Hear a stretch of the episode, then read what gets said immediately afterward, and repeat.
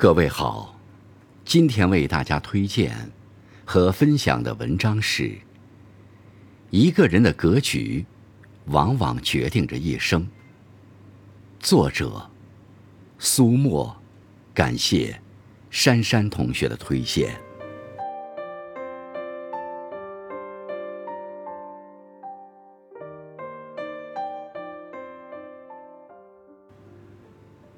对于格局，很多人觉得这是一个很抽象的词。到底什么是格局？格局可以分为三个维度：一是看待问题的高度，二是看待问题的长度，三是看待问题的深度。所谓高度，一个人的立脚点不同，决定了看问题的高度不同。就像。你从一个职员的角度出发，和从一个领导的角度出发，所考虑的问题、所做的决策，自然是不同的，也就是大局观。一个高瞻远瞩的人，总能从全局出发，长远出发。所以，遇到问题，不要老是走自己的老路，从自己的角度出发，而要学会跳出。从一个更高的角度去看，你会看明白一些事，做出更好的决策。长度，一个人的眼界不同，决定了看问题的长度不同。所以，看问题不要只局限于当下，不要被当下的困境绊倒，而更要学会把眼光放远，放得更远一些。要明白。当下的低谷，往往是为了下一次奋起的积蓄。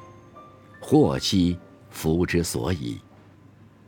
深度，一个人的思想厚度不同，看到问题的深度自然也不同。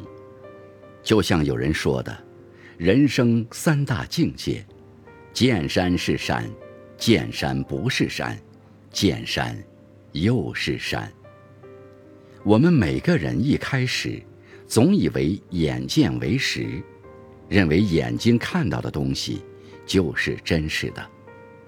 后来随着逐渐成长，发现山不再是山，原来世道根本不是想象中那么简单。到最后又发现原来的山还是那个山。世事变幻，转眼皆空，淡定做人。淡然处事，如此就好。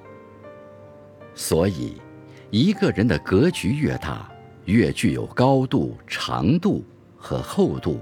这也就是为什么有些人遇到问题而不慌乱，而有的人却阵脚大乱；有的人总能看到问题的实质，而有的人总是浮于表面。格局。往往决定一个人的结局。如果格局决定命运，那么什么决定格局？如何提高一个人的格局呢？一个人的格局是经历喂出来的，没有阅历的格局，往往是一纸空谈，哪怕遭遇挫折，也是一笔存折，而且往往越是低谷，越是格局的塑造期。